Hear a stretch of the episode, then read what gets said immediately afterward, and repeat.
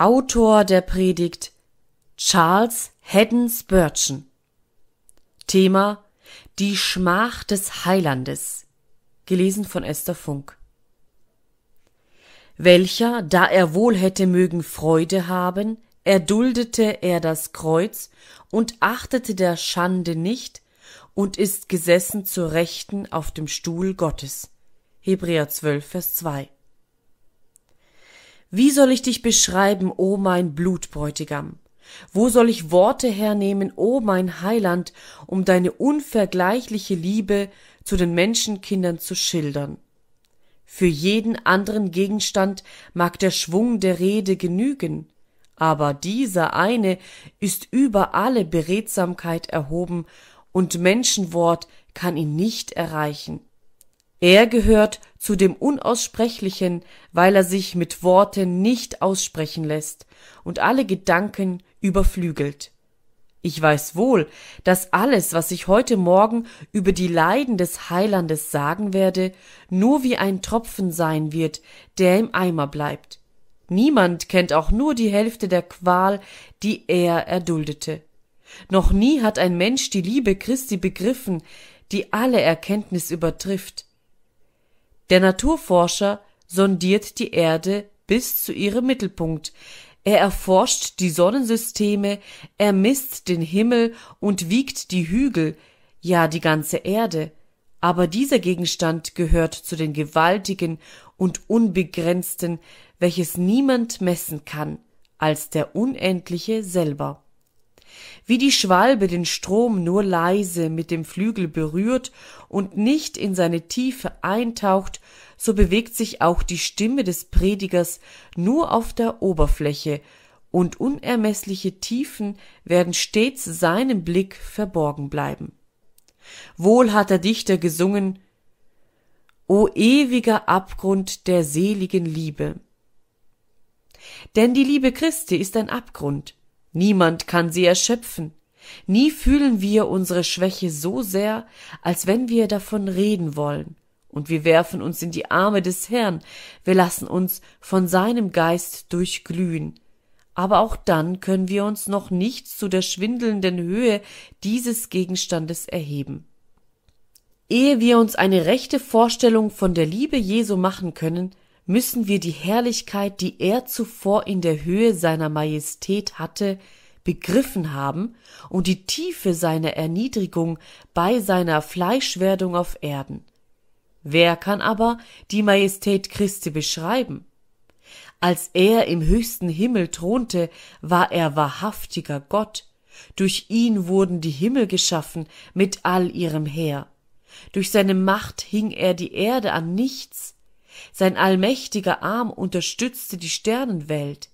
Die Säulen des Himmels ruhten auf ihm, die Lobgesänge der Engel und Erzengel, der Cherubim und Seraphim umschwebten ihn immerdar.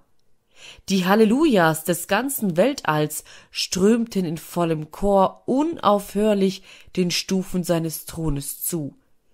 Er regierte hoch über allen Kreaturen, Gott über alles, gelobt in Ewigkeit. Wer kann diese Höhe ermessen?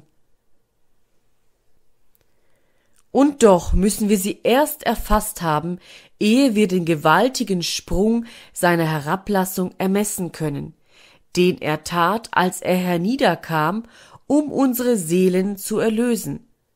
Und wer kann sagen, wie tief er hinabgestiegen ist? Ein Mensch zu werden war viel, aber ein Mann der Schmerzen zu werden, war noch mehr. Bluten, sterben und leiden, das war viel für den Sohn Gottes. Aber so zu leiden, wie er litt, solche unaussprechliche Marter, einen Tod der Schmach zu erleiden und das Verlassensein von Gott, das ist eine tiefere Tiefe in der erlösenden Liebe, die kein geschaffener Geist zu ergründen vermag. Und doch müssen wir zuerst unendliche Höhe verstehen und dann unendliche Tiefe. Wir müssen mit einem Worte die unendliche Kluft zwischen Himmel und Hölle messen, ehe wir die Liebe Jesu Christi verstehen können. Aber weil wir den Gegenstand nicht ganz verstehen können, sollen wir ihn deshalb ganz verlassen? Sollen wir ihn verwerfen, weil wir ihn nicht ergründen können? Nimmermehr. Nein, lasst uns heute Morgen nach Golgatha gehen und sehen dies große Gesicht, Jesum Christum, wie er, da er wohl hätte mögen Freude haben, das Kreuz erduldete und achtete der Schande nicht. Wir wollen zuerst die Schmach des Heilandes betrachten. Wir wollen dann sehen, was ihn dazu trieb, sie zu erdulden. Wir wollen drittens auf ihn blicken als auf ein herrliches Vorbild. Erstens. Geliebte, ich lenke euren Blick auf die Schmach des Heilandes. Unser Text spricht von Schande oder Schmach. Und deshalb wollen wir, ehe wir vom Leiden reden, erst einige Worte über die Schmach überhaupt sagen. Vielleicht gibt es nichts, was der Mensch so sehr fürchtet als Schande.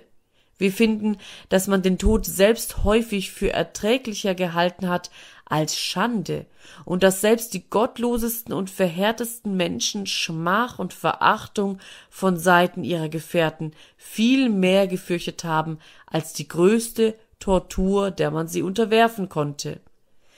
Selbst Abimelech, ein Mann, der seine eigenen Brüder ohne Scheu ermordete, ward von der Furcht vor der Schmach überwunden, als ihm ein Weib ein Stück von einem Mühlstein auf den Kopf warf und ihm den Schädel zerbrach. Da rief er eilend den Knaben, der seine Waffen trug, und sprach zu ihm Zieh dein Schwert aus und töte mich, dass man nicht von mir sage, ein Weib hat ihn erwürgt. Dadurch stach ihn sein Knabe und er starb. Diese Schande konnte er nicht ertragen. Er wollte viel lieber als ein Selbstmörder sterben, denn das war er, als damit geschmäht werden, dass ihn ein Weib erschlagen habe. So auch Saul, ein Mann, der sich nicht schämte, seinen Eid zu brechen und seinen Schwiegersohn zu verfolgen, wie man ein Rebhuhn jagt auf den Bergen. Auch er stürzte sich lieber in sein eigenes Schwert, als dass man von ihm sagen sollte, die Philister haben ihn erschlagen. Und so lesen wir von dem König Zedekia, dass, wiewohl es schien, dass er nach nichts fragte, er sich doch fürchtete, in die Hände der Chaldäer zu fallen, damit nicht die Juden, die zu Nebukadnezar abgefallen waren, ein Gespött aus ihm machten. Dies sind nun wenig Beispiele aus vielen, die angeführt werden könnten. Es ist bekannt, dass Verbrecher und Übeltäter oft eine viel größere Furcht vor öffentlicher Verachtung gehabt haben als vor allem anderen. Nichts kann den menschlichen Geist so niederbeugen als fortwährende Verachtung, beständig der offenbaren Verachtung seiner Mitmenschen ausgesetzt zu sein. Ja noch mehr, Schande ist etwas so Schreckliches für den Menschen, dass sie sogar einen Teil der Strafe in der Hölle bildet.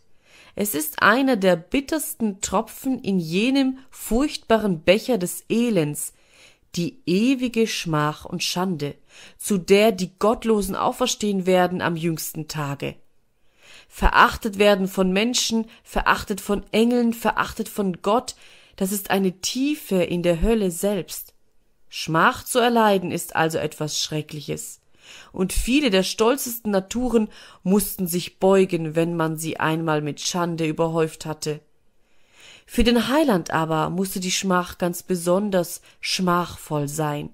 Denn je edler die Natur eines Menschen ist, desto schneller empfindet er die geringste Verachtung und desto schmerzlicher fühlt er sie.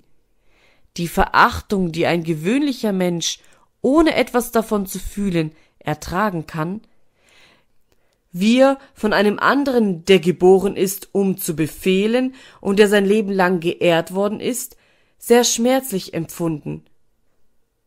Verarmte Prinzen und verachtete Monarchen sind die elendsten unter den Elenden.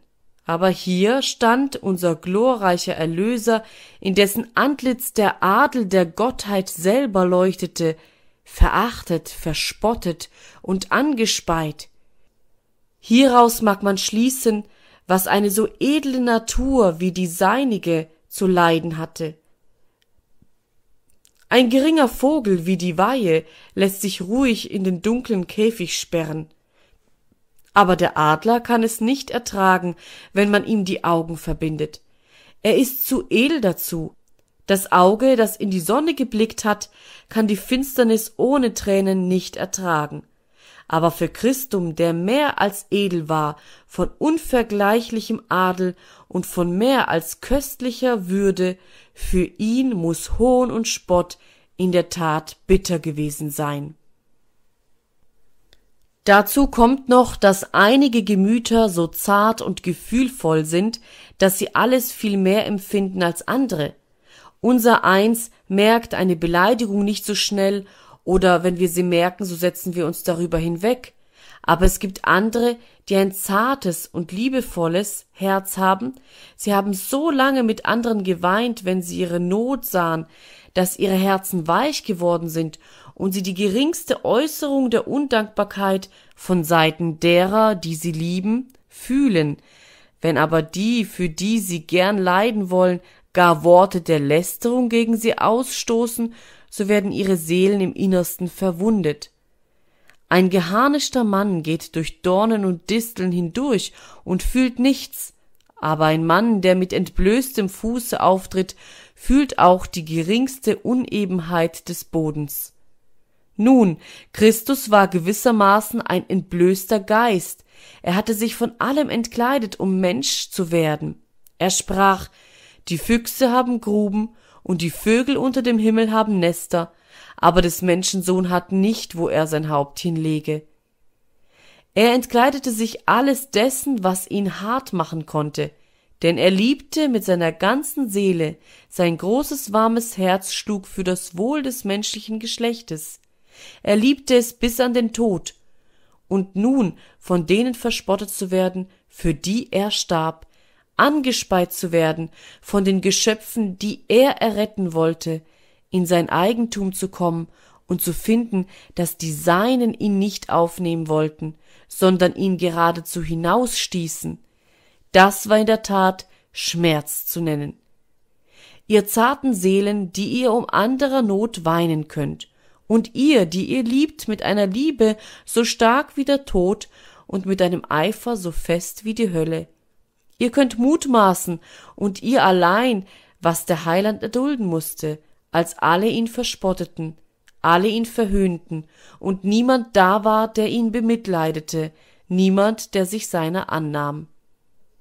Wir sagen es noch einmal, Schmach ist der menschlichen Natur überhaupt entsetzlich wie viel mehr einer solchen Natur wie die, mit der der Heiland angetan war, einer edlen, gefühlvollen, liebevollen Natur, wie sie kein Mensch je gesehen hatte. Und nun kommt und lasst uns das jammervolle Schauspiel betrachten.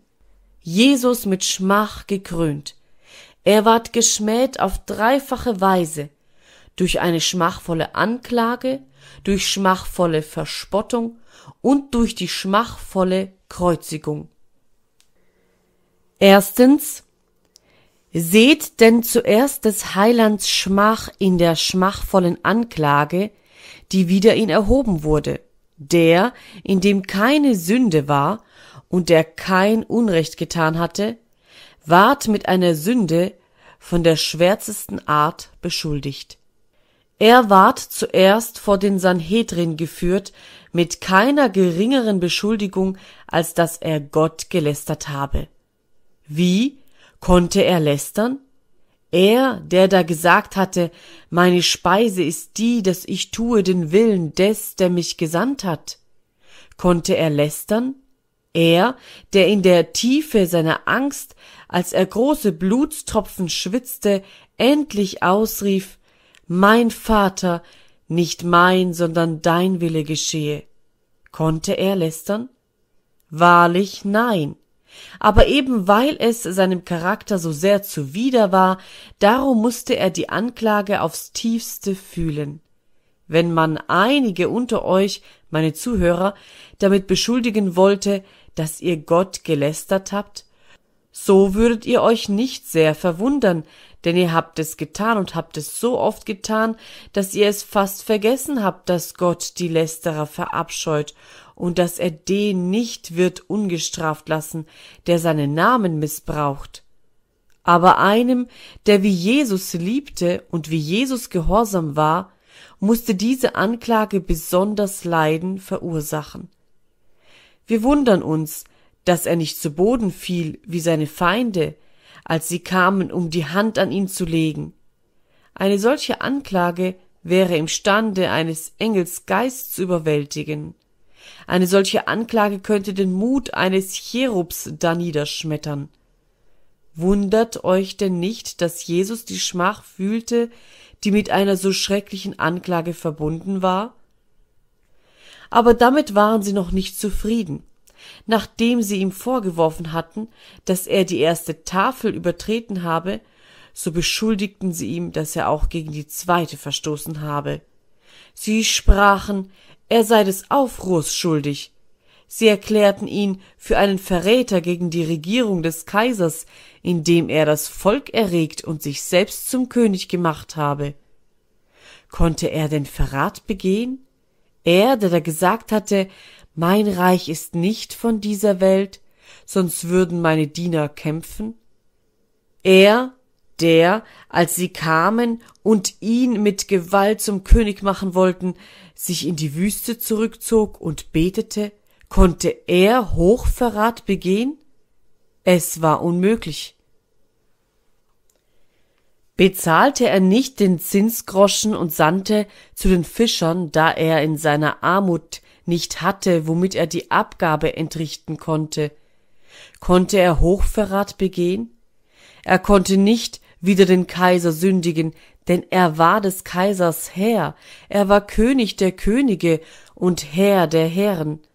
Er konnte, wenn er wollte, den Mantel von des Kaisers Schultern nehmen und den Kaiser mit einem Wort den Würmern zur Speise geben. Er Hochverrat begehen? Weit genug war Jesus, der sanfte und milde Jesus, davon entfernt. Aufruhr zu stiften und einen Menschen wider den andern aufzuregen, ach nein, er war der Wohltäter seines Landes und der Wohltäter des Menschengeschlechts.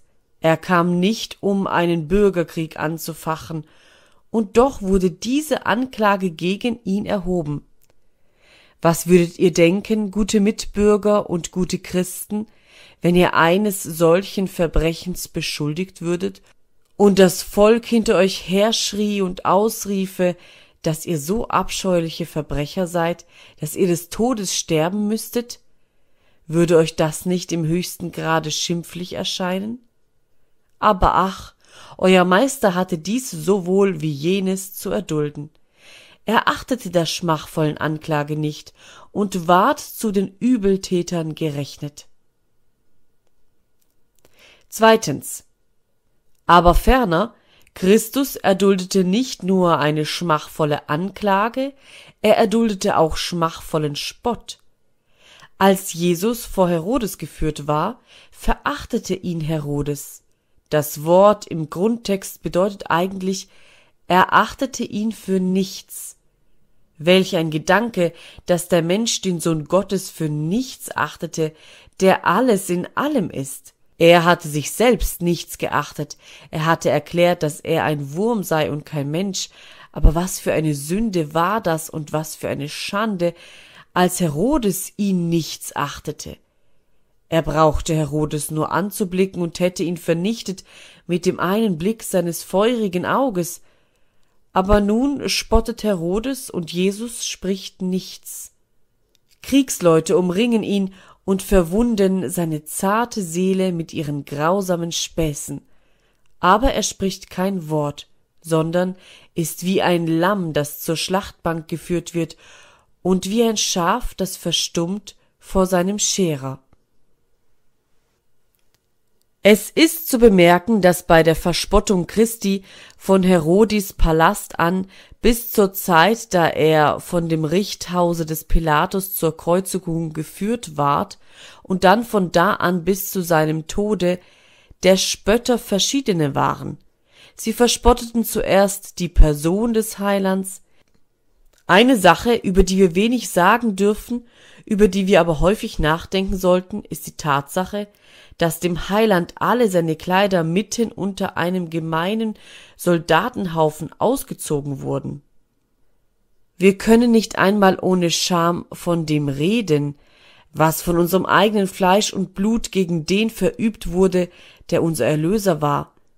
Seine heiligen Glieder, der Schrein, in dem der köstliche Juwel seiner Seele ruhte, wurden der Schmach und öffentlichen Verachtung der Menschen ausgesetzt, und zwar von rohen Menschen, die von allem Zartgefühl entblößt waren.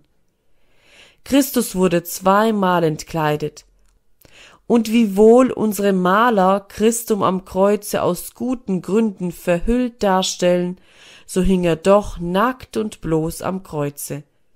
Ein Bild unserer geistlichen Nacktheit und Blöße.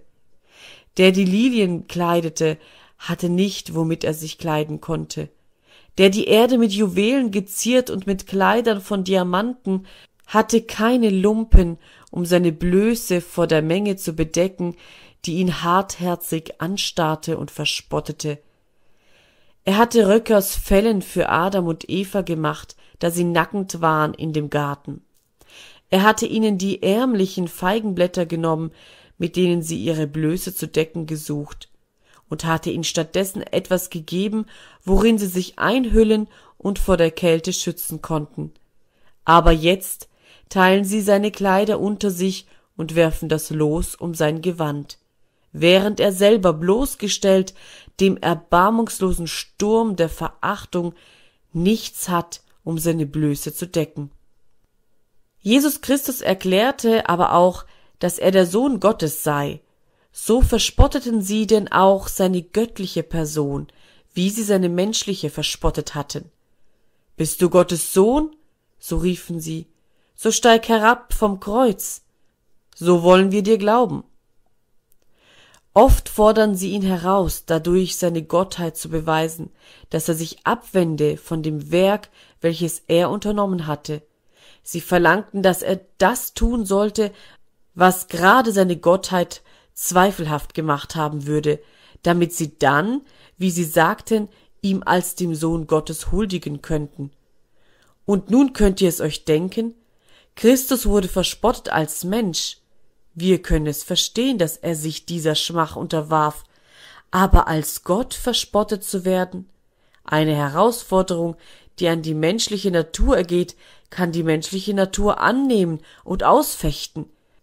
Ja, die menschliche Natur, wenn sie von der Gnade geheiligt ist, hebt den Fehdehandschuh auf oder tritt ihn mit Verachtung unter die Füße, bereit alles zu tragen und alles zu dulden um Christi willen. Aber könnt ihr es euch vorstellen, dass Gott herausgefordert wird, von seinem Geschöpf, der ewige Jehova, herausgefordert von der Kreatur, die seine eigene Hand gemacht hat? Der Unendliche verachtet von dem Endlichen?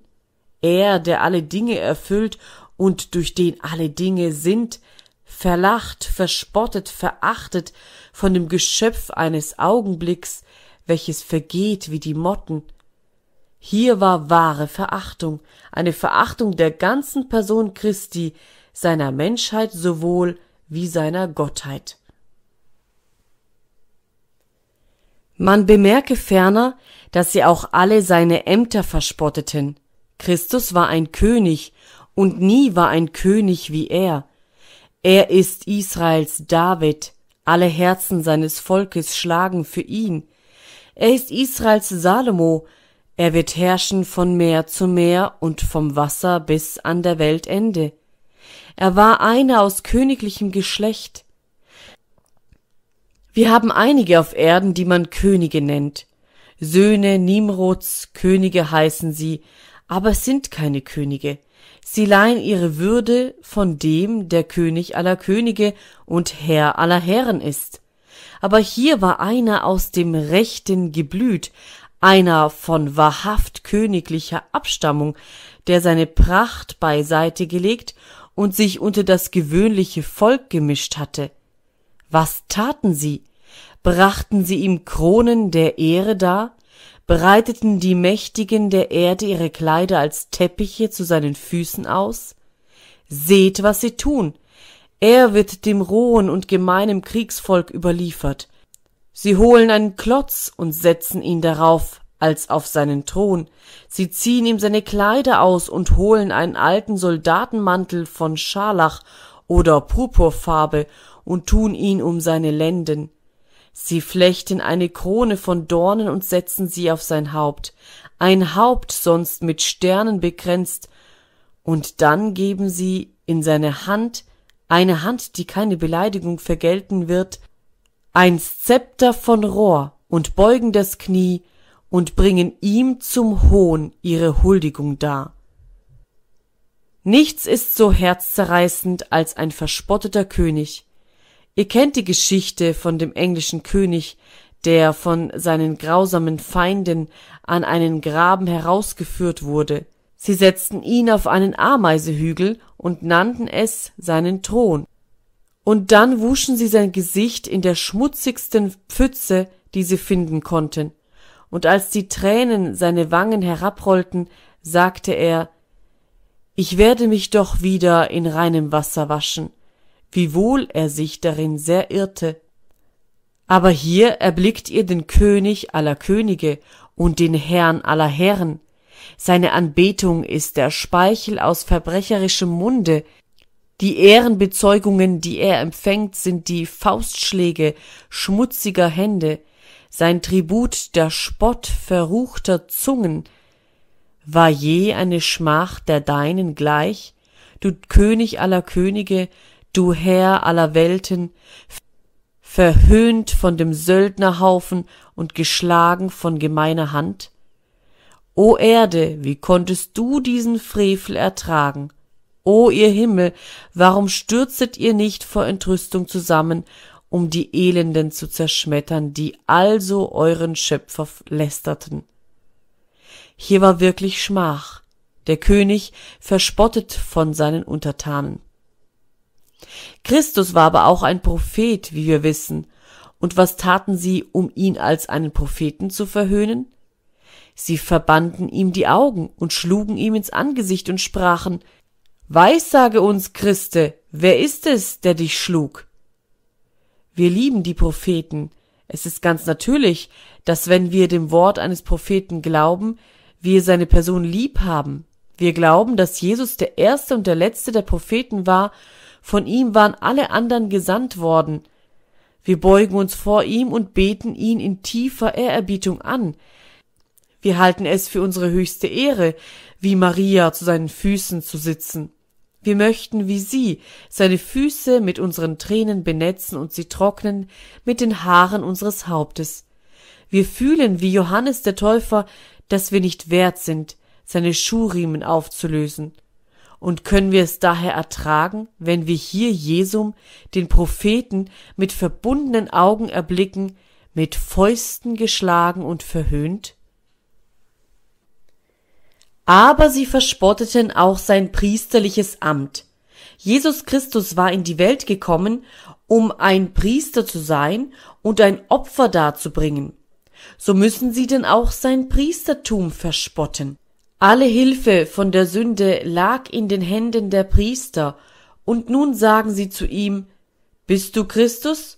So hilf dir selbst und uns. Anderen hat er geholfen und kann sich selber nicht helfen. O welch undurchdringliches Dunkel der Verachtung ist das, welch unaussprechliche Tiefen der Schmach entdecken wir hier, wenn wir finden, dass der große Hohepriester, den wir bekennen, der selber Passalam, Altar, Priester und Opfer ist, dass er, der fleischgewordene Gottessohn, das Lamm Gottes, welches trägt die Sünden der Welt, also verachtet und verhöhnt wird. Er ward ferner verspottet in seinem Leiden, ich darf es nicht wagen, es zu beschreiben, was der Heiland unter den Schlägen der Geisel erduldete. St. Bernhard und viele der ältesten Kirchenväter entwerfen ein solches Bild von der Geiselung Christi, dass ich es nicht wieder zu erzählen vermöchte, was sie sagen. Ich weiß nicht, ob sie hinlänglichen Grund für das hatten, was sie behaupten, aber so viel weiß ich. Er ward um unserer Missetat willen verwundet und um unserer Sünde willen zerschlagen. Die Strafe liegt auf ihm, auf dass wir Frieden hätten, und durch seine Wunden sind wir geheilt. Wie schwer musste eine Geißelung sein, die mit so vielen Worten beschrieben wird.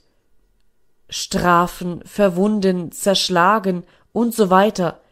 Wenn wir besonders bedenken, dass so oft ein Schlag auf seinen Rücken fiel, das Hohngelächter des Henkers mit dem Schlage zugleich ertönte und dass jedes Mal, wenn das Blut aufs neue floß und das Fleisch von seinem Gebein gerissen ward, auch ein neues Wort des Spottes dazu kam, welches seinen Schmerz noch stechender und noch furchtbarer machen sollte.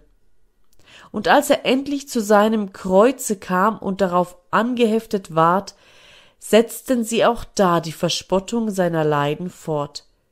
Es heißt, die Hohenpriester und Schriftgelehrten standen dabei, und dann setzten sie sich und passten auf.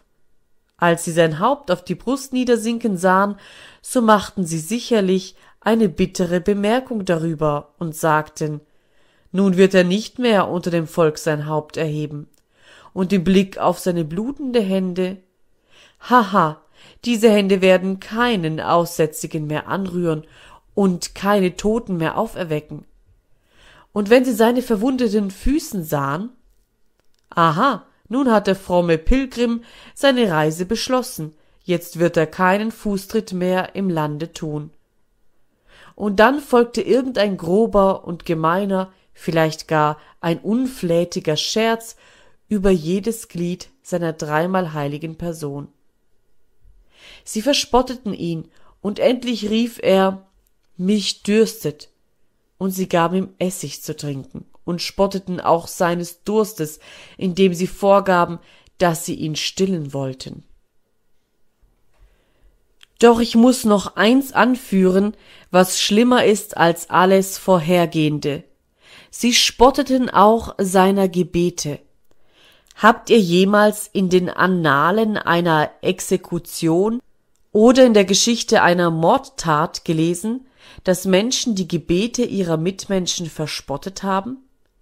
Ich habe die Geschichte von Meuchelmördern gelesen, die ihr Opfer plötzlich überfielen, und wenn dann der Unglückliche den Tod vor Augen sah und sich nur noch einige Augenblicke Zeit ausbat, um ein kurzes Gebet zu verrichten, dann ist es nur selten geschehen, dass man ihm diese Bitte nicht gewährt hätte. Aber nie ist mir der Fall vorgekommen, dass wenn das Gebet ausgesprochen war, nachher darüber gelacht und gespöttelt worden wäre. Aber hier hängt der Heiland und jedes Wort, das er spricht, wird zu einer scherzhaften Anspielung, zu einer spöttischen Bemerkung benutzt. Und als er endlich in Todesqual die Worte ausruft, bei deren Klang die Erde bebt und die Grundfesten der Hölle erzittern, Eli, Eli, Lama Asabtani. Selbst da können sie es noch nicht lassen, ihren Witz daran zu versuchen und zu sagen, er ruft den Elias. Lasst sehen, ob Elias kommen wird und ihn herabnehmen. Er ward verhöhnt, auch in seinen Gebeten. O Jesus, wer hat geliebt wie du? Welche Geduld war je der deinen gleich, als du das Kreuz erduldetest und achtetest der Schande nicht.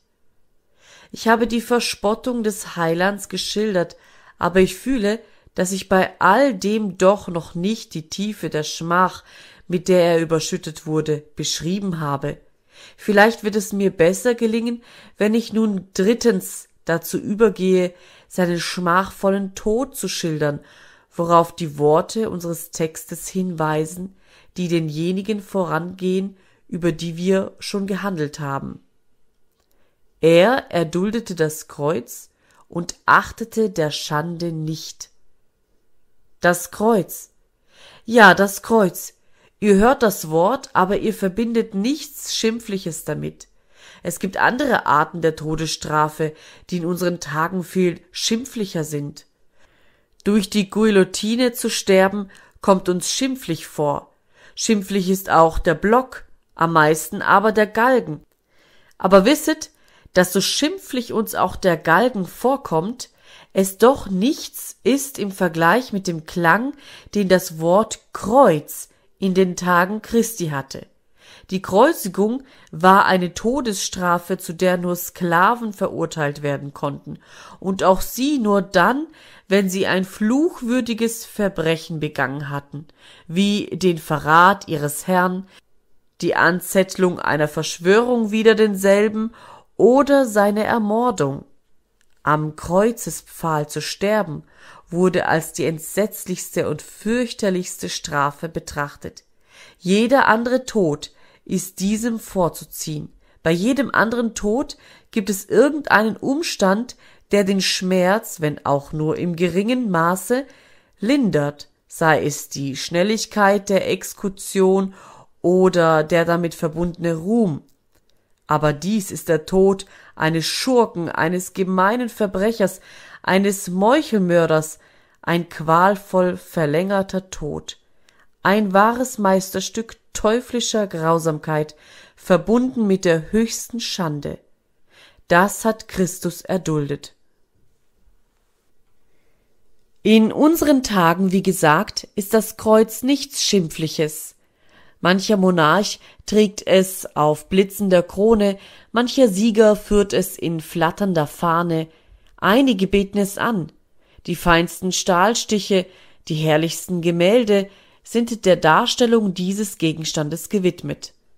Eingegraben auf Gold und Edelstein ist das Kreuz jetzt zu wahrhaft königlicher Würde emporgestiegen. Ich glaube, es ist uns heutzutage unmöglich, die Schmach des Kreuzes in ihrem ganzen Umfange zu verstehen. Aber der Jude wusste es, der Römer wusste es, und Christus selber wusste es, welch ein entsetzliches Ding, welch ein schmähliches Ding es war, den Tod am Kreuze zu erleiden. Denkt auch daran, dass bei der Kreuzigung des Heilandes noch mancher besondere Umstand hinzukam, der seine Schmach erhöhte. Er musste sein Kreuz selber tragen. Er ward auf der gewöhnlichen Richterstätte, dem gemeinen Galgenhügel Golgatha, gekreuzigt. Er wurde zu einer Zeit hingerichtet, zu der in Jerusalem viel Volks war. Es war das Passafest. Weit und breit war die Menge herzugeströmt, die Repräsentanten aller Nationen waren zugegen, um das Schauspiel mit anzusehen.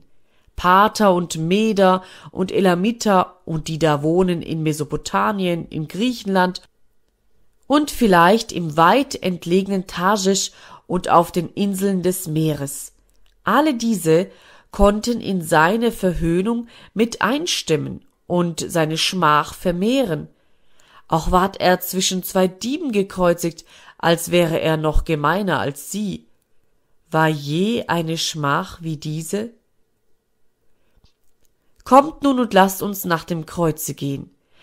Das Kreuz, das Kreuz, Tränen fließen, wenn wir nur daran denken. Der raue Pfahl wird auf die Erde gelegt, Christus wird mit dem Rücken darauf niedergeworfen, vier Soldaten ergreifen seine Hände und Füße, sein heiliges Fleisch wird vom verfluchten Eisen zerrissen, er beginnt zu bluten, er wird hoch emporgehoben in die Luft, das Kreuz wird mit einem Schwunge in der dafür bereitgehaltenen Grube festgerammt. Ein schrecklicher Schwung, der jedes Glied verrenkt und jede Sehne spannt. Hier hängt er nackend zur Schau gestellt, angestarrt von allen Zuschauern, in brennender Sonnenglut. Das Fieber beginnt in seinen Gebeinen zu wüten, seine Zunge vertrocknet wie eine Scherbe und klebt an seinem Gaumen, sein Leib ist schon längst entkräftet durch Fasten, die Geiselung in der Halle des Pilatus hat ihn schon an die Pforte des Todes geführt, doch da hängt er nun, Hände und Füße, die zartesten Glieder seines Leibes sind durchbohrt, und wo die Nerven am zahlreichsten und das Gefühl am stärksten ist, da reißt und wühlt sich das Eisen eine schreckliche Bahn. Das Gewicht des Körpers drängt die Nägel höher und höher in seine Füße hinauf, und wenn die Knie ermüdet schlottern und ihre Last nicht mehr tragen können, dann reißt sich das scharfe Eisen auch durch die Hände hinauf. Entsetzliches Schauspiel. Doch ihr habt es nur von außen gesehen, ihr könnt nicht das Innere schauen. Könntet ihr das, so würden eure Augen mit ewiger Blindheit geschlagen werden, wenn sie auch leuchteten wie eines Engels Augen. Denn da ist Christi Seele, eine sterbende Seele. Wisst ihr, was die Qual einer sterbenden Seele ist? Noch nie ist eine Seele auf Erden gestorben. Die Hölle ist der Ort für sterbende Seelen, wo sie ewiglich den anderen Tod sterben. Aber in diese Seele ergoss nun die Hölle ihr glühendes Feuer. Christi Seele kämpfte den Kampf mit allen Mächten der Hölle, deren Wut umso größer war, weil es der letzte Angriff war, den sie auf ihn machen sollten. Und über alles dies, und das war der bitterste Tropfen in seinem Kelch, hatte Christus nun auch das verloren, was des Märtyrers Schirm und Schild ist, die Gemeinschaft mit seinem Gott. Gott selbst legte die Hand an ihn. Der Vater wollte ihn also zerschlagen, denn er hatte sein Leben zum Schuldopfer gegeben. Gott, in dessen Schoß Christus in ewiger Wonne geruht hatte, verhüllte sein Angesicht. So ist denn Jesus verlassen von Gott und Menschen, allein tritt er die Kelter und wird zertreten in der Kelter, und sein Gewand wird gerötet mit seinem eigenen Blute. O gab es jemals solche Qual? Keine Liebe kann sie malen. Dränge je ein Gedanke, der die Leiden Christi recht erfasste, in meine Brust, so würde er meine Lippen versengen, ehe ich ihn aussprechen könnte. Die Marter des Heilandes war wie der Ofen des Nebukadnezar, siebenmal heißer als menschliches Leiden je zuvor war.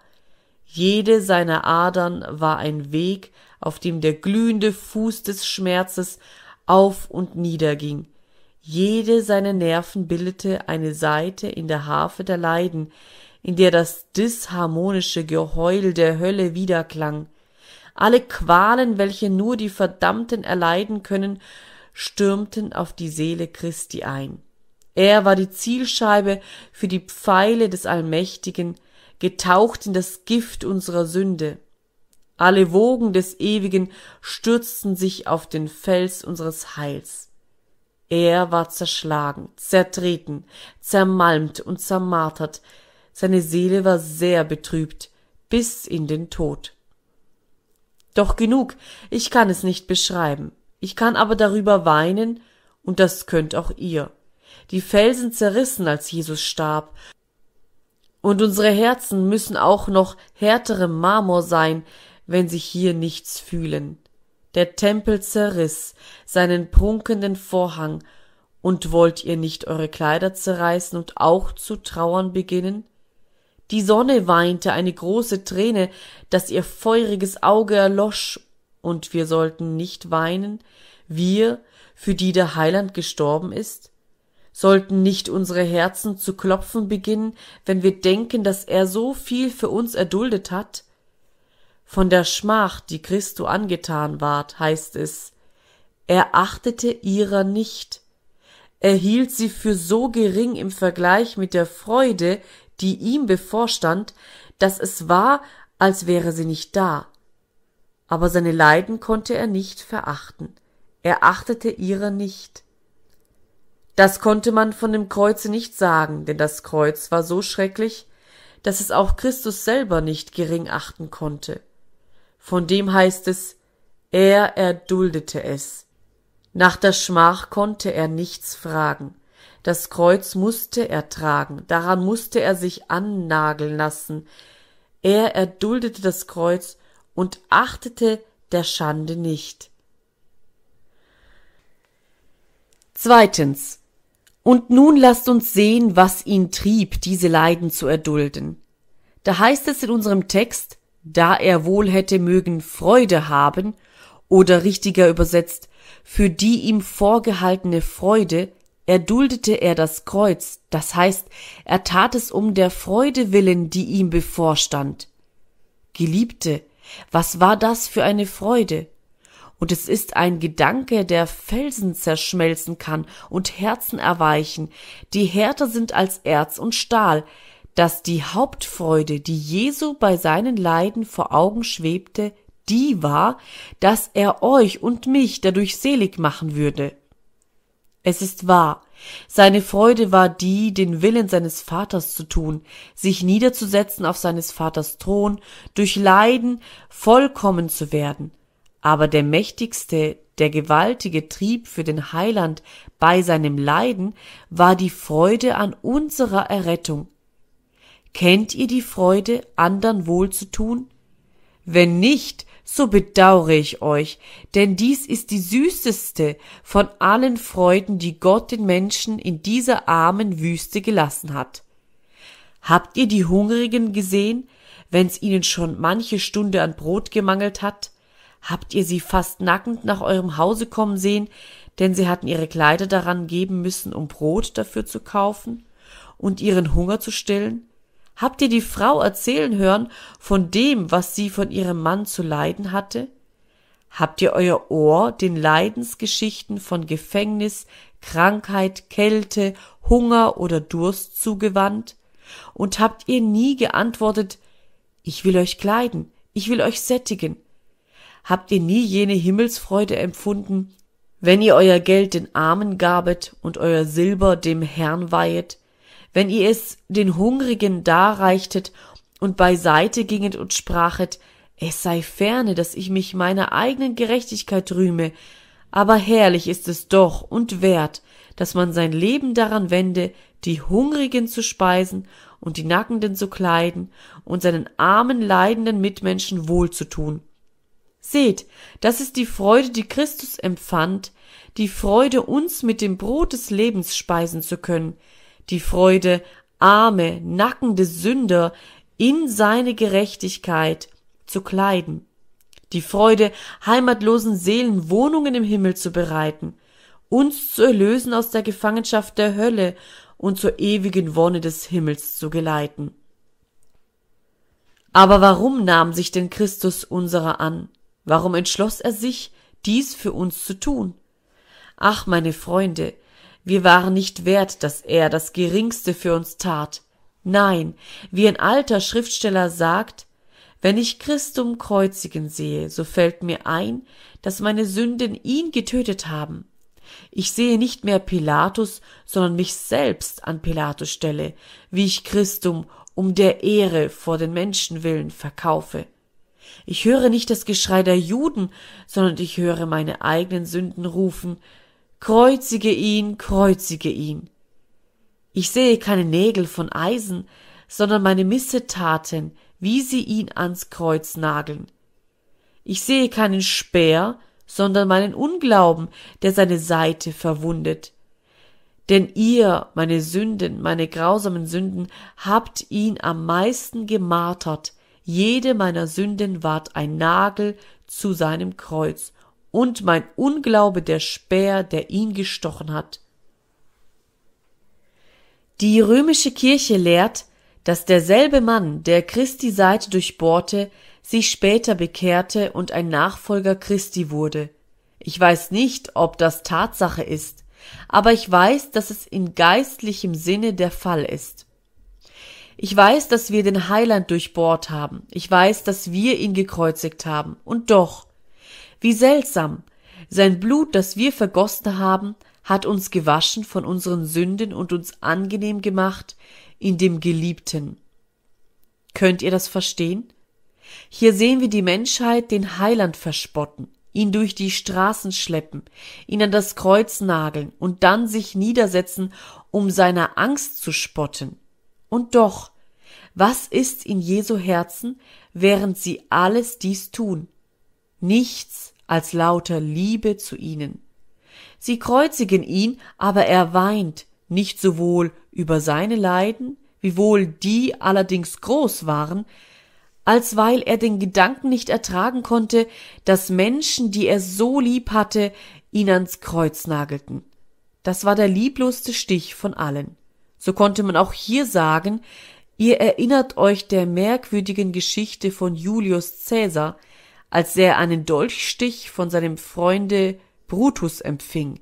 Als der edle Cäsar auch Brutus unter seinen Mördern erblickte, da warf ihn Undankbarkeit stärker als eines Verräters Arm danieder. Da brach sein großes Herz. So musste auch Jesus den Schmerz im innersten Grunde seines Herzens fühlen und dabei wissen, dass seine Auserwählten ihm diesen Schmerz zufügten, dass seine Erlösten es taten, dass seine Gemeinde seine Mörderin war, dass sein eigenes Volk ihn an das Kreuz nagelte. Aber selbst das konnte seine Liebe überwinden. Kannst du dir denken, wie groß sie war? Denke dir, du gingest jetzt von diesem Ort aus nach Hause, du hast einen Feind, der schon sein ganzes Leben lang dein Feind gewesen ist, sein Vater war dein Feind, und er ist dein Feind ebenfalls. Kein Tag vergeht, an dem du nicht seine Freundschaft zu gewinnen suchst, aber er speit dir ins Angesicht und verflucht deinen Namen. Er tut deinen Freunden Schande und lässt nichts unversucht, wodurch er dich kränken kann. Indem du heute nach Hause gehst, siehst du ein Haus in Flammen stehen, das Feuer wütet schrecklich darin, und der Rauch steigt in einer dicken schwarzen Wolke gen Himmel. Viele Menschen versammeln sich auf der Straße, und du hörst, dass ein Mann in dem oberen Zimmer ist, der jämmerlich umkommen muss, weil ihn niemand retten kann. Aber wie, denkst du, ist das nicht meines Feindes Haus? Richtig, da steht er am Fenster, es ist dein Feind, niemand anders, er schwebt in der äußersten Gefahr zu verbrennen.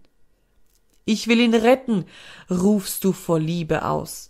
Er sieht, dass du dich dem Hause näherst, da steckt er seinen Kopf zum Fenster hinaus und flucht dir. Geh zum Teufel, schreit er dir entgegen. Lieber will ich umkommen, als dass du mich retten sollst. Meinst du, dass du dich in die Rauchwolken stürzen und die brennende Treppe hinaufklettern würdest, um ihn zu retten? Zumal wenn du weißt, dass er, sobald du zu ihm kommst, mit dir zu ringen beginnen wird, um dich womöglich in das lodende Feuer zu schleudern. Kannst du dir denken, dass deine Liebe so stark wäre, dass du lieber selber in den Flammen umkommen möchtest, als dass er verbrennen sollte? Du sprichst, nein, das ist wahrlich mehr, als Fleisch und Blut tun kann. Aber Jesus hat es getan. Wir haben ihn gehasst, wir haben ihn verachtet, und als er kam, um uns zu retten, haben wir ihn verworfen. Wenn sein Heiliger Geist in unsere Herzen kommt und uns ziehen will, so widerstehen wir ihm, aber er will uns doch retten. Ja, er hat sich selbst in die Flamme gestürzt, um uns zu retten, wie einen Brand aus dem Feuer. Jesu Freude war die Freude an der Errettung verlorener Sünder. Das war es, weshalb er alles dies erduldet hat. Er wollte uns selig machen. Drittens. Und nun gestattet mir noch euch einen Augenblick auf diesen Heiland hinzuweisen als auf unser Vorbild. Ich rede jetzt mit Christen, die geschmeckt und gefühlt haben das gütige Wort Gottes. Christen, wenn Christus dies alles erduldet hat, nur damit er die Freude hätte, euch selig zu machen, wollt ihr euch dann schämen, etwas um Christi willen zu dulden und zu leiden? Oh, ich wundere mich nicht darüber, dass die Märtyrer für einen solchen Christus in den Tod gegangen sind. Wenn die Liebe Christi ausgegossen ist in unsere Herzen, dann fühlen wir, dass wir auch im Scheiterhaufen, wenn er jetzt vor uns angezündet wäre, feststehen würden und leiden für den, der für uns gestorben ist. Ich weiß wohl, unsere armen und ungläubigen Herzen würden bald zu zittern beginnen, wenn wir die Reiser knistern hörten und die feurige Glut uns umwogte. Aber doch würde diese Liebe über allen unseren Unglauben triumphieren. Sind einige unter euch, die da fühlen, dass wenn sie Christo treulich nachfolgen wollten, sie etwas verlieren müssten, ihre Stelle etwa oder ihren guten Namen? Wird man euch auslachen, wenn ihr die Welt verlasset und Jesu nachfolgt? Wie? Und ihr wollt umkehren um dieser Kleinigkeit willen? Wenn er nicht umkehren wollte, wiewohl ihn die ganze Welt verhöhnte, bis er sagen konnte, es ist vollbracht. Nein, bei der Gnade Gottes erhebe jetzt jeder Christ seine Hände zu dem allerhöchsten Gott, dem Schöpfer Himmels und der Erde, und sage bei sich selbst Mein Heiland, mag die Welt mit ihrem Hohne um deinen süßen Namen mich bedecken. Sie reicht mir nur die höchste Ehrenkrone, kein Tod soll mich von deiner Liebe schrecken. Christus ist mein Leben und Sterben ist mein Gewinn. Ich bin sein im Leben, ich bin sein im Tode. Zu seiner Ehre will ich leben, ihm will ich dienen mit Leib und Seele. Ja, wenn es sein muss, will ich auch sterben um seines Namens willen. So helfe mir Gott um Christi willen. Amen.